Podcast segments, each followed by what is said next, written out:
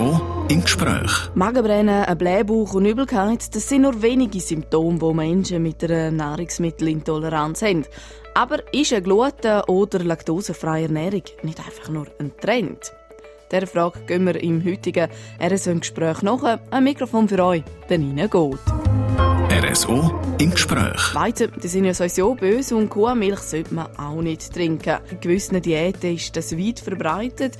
Gerade wenn man erfolgreich abnehmen will, sollte man auf Glut und Laktose verzichten. Aber sind die Intoleranzen wirklich nur ein Trend oder nimmt es wirklich zu? Katharina Jenny, du führst ein Restaurant, wo man laktose- und glutenfrei kann essen kann und bist schon seit über 30 Jahren Köchin. Kann man sagen, dass Nahrungsmittelintoleranzen zunehmen? Ja, sicher. Es nimmt zu. Auf der einen Seite haben wir sicher viel mehr Leute, die aus Lifestyle, es ist einfach eine Mode, es ist ein Trend. Auf der anderen Seite haben wir wirklich Leute, die krank geworden sind oder eben Unverträglichkeiten haben. Ich möchte da einfach schnell sagen, Allergien sind nicht das Gleiche wie eine Unverträglichkeit. Eine Unverträglichkeit heißt, man verleidet Lebensmittel nicht mehr so gut oder auch Farbstoffe natürlich. Es kann auch alles andere sein, es können auch Chemikalien sein. Lebensmittel kann man eine Allergie drauf haben und dann verleidet man es gar nicht. Also 0,000 Prozent. Und bei Unverträglichkeiten, was eigentlich fast die meisten Leute haben, wäre eine kleine Toleranz möglich.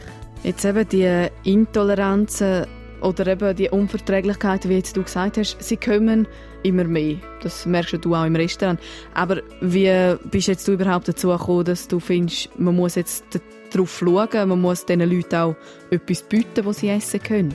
Einerseits darf ich sagen, ich habe selber eine Milcheiweißintoleranz. Das Zweite ist, mein Papa hat eine ganz feste äh, Intoleranz auf Knoblauch. Und wir haben gesehen, wie er viel mal gelitten hat, wenn er auswärts gegessen hat.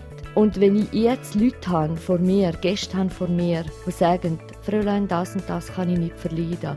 Oder die Servicemitarbeiter kommen in die Küche und sagen, oh, da draußen ist jemand, der Intoleranz hat. Dann ist mir das sehr wichtig, weil ich kann mich selber erinnern, wie es mir geht, wenn ich etwas verwünsche, das nicht so gut war für mich. Man stirbt nicht dran, aber es ist also wirklich nicht lustig. Aber in dem Fall ist das auch nicht so der Trend, den du jetzt einfach mitmachst. Es ist wirklich, um den Leuten etwas Gutes zu machen, sozusagen. Es ist beides. Wir haben einen Haufen junges Publikum, das trendy ist, wo halt fragt, hast du Laktoseintoleranz, hast du äh, Zöliakie, die nennen das halt Zöliakie, oder wo gerne vegan essen, wo aus ethischen Gründen nicht mehr Fleisch essen das ist die eine Seite. Und die andere Seite ist wirklich so, es ist mir wirklich ernst, es ist mir wichtig, dass Leute, die Reaktionen haben, dass Leute, die schauen müssen, dass die können auswärts essen und nachher noch einfach in ein Kino. Dass die einfach ein normales Leben führen wie alle anderen auch. Weil das ist wirklich nicht lustig, dass wenn man es wo ist und man isst etwas, wo man nicht verleidet, ist es möglich, dass der Ausgang nachher gestrichen ist, dass man einfach nur noch heim muss. Und das ist etwas, wo ich denke, das wird längere wichtiger. Es wird also immer mehr geschaut, was auf dem Teller landet. Aber wie war das früher? Hat man hier auch schon Linsen und Bohnen servieren? Die Antwort darauf hören wir im zweiten Teil vom RSO im Gespräch. RSO im Gespräch. Ihr hört Radio Südostschweiz mit der Sendung RSO im Gespräch. Heute geht es bei uns um Ernährung, um die ganzen Intoleranzen und Foodtrends. Meine Gastwirtin und Köchin vom Restaurant zum Metzgertor, Katharina Jenny. Wie ist es eigentlich gewesen, wo du vor über 30 Jahren angefangen hast als Köchin? Was ist dort anders gewesen in Bezug auf die gesunde Ernährung oder allgemein die Ernährung? Jesus, alles. Alles war anders. Als ich die Lehre gemacht habe, da sind die Leute auswärts essen. Das heisst ein Filet, ein paniertes Schnitzel, ein Rahmschnitzel mit Nudeln, ja, kein Gemüse, nicht zu viel Salat und am Schluss noch einen schönen Coup Dänemark. Das war es.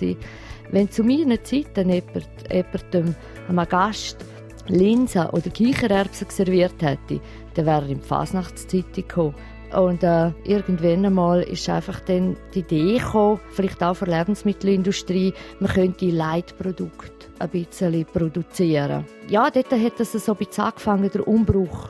Man muss schauen, auf der einen Seite auf das Figürchen und auf der anderen Seite hat man gemerkt, ah, es gibt so Sachen, die einem nicht mehr so gut tun.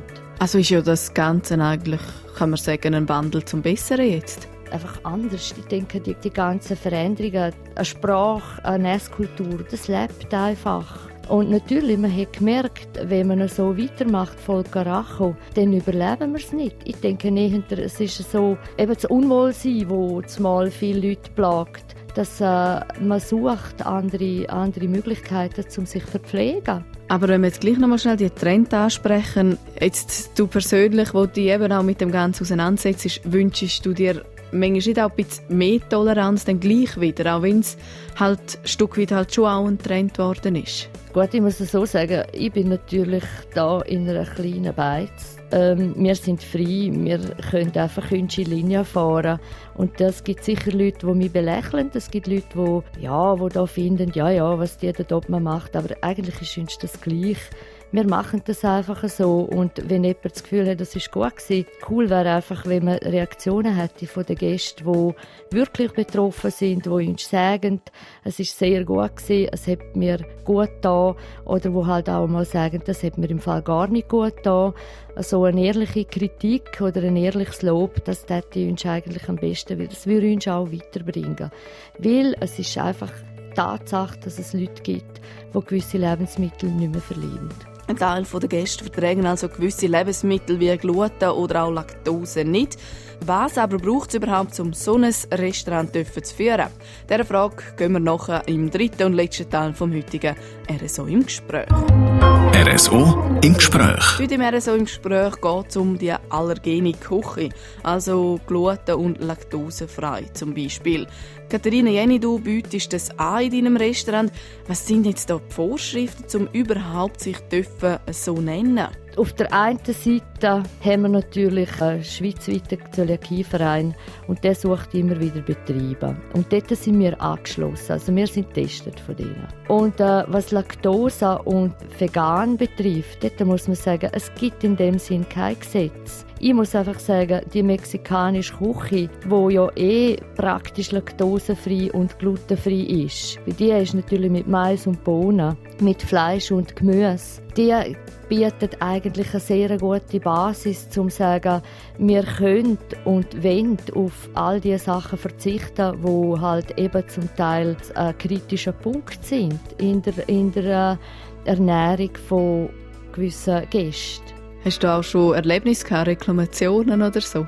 Reklamationen habe ich nie gehabt, aber ich habe jetzt zwei, drei Veganer gehabt, die mir das so gesagt haben, die gesagt haben, ja, wir haben gesehen, dass sie eine gemischte Küche haben, aber äh, trotzdem kommen wir, so extrem vegan sind wir nicht.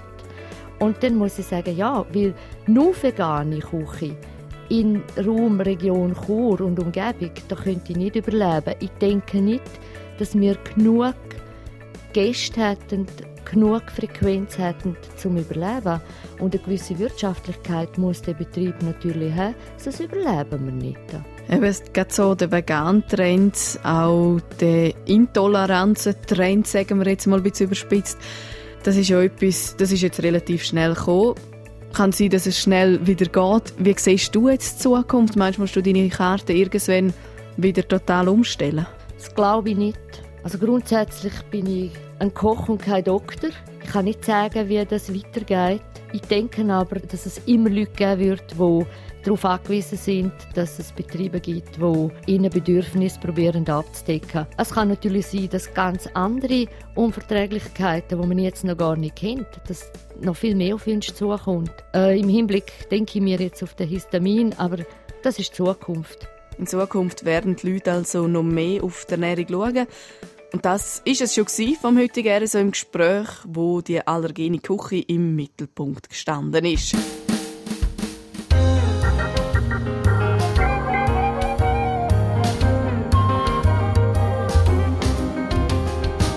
RSO im Gespräch.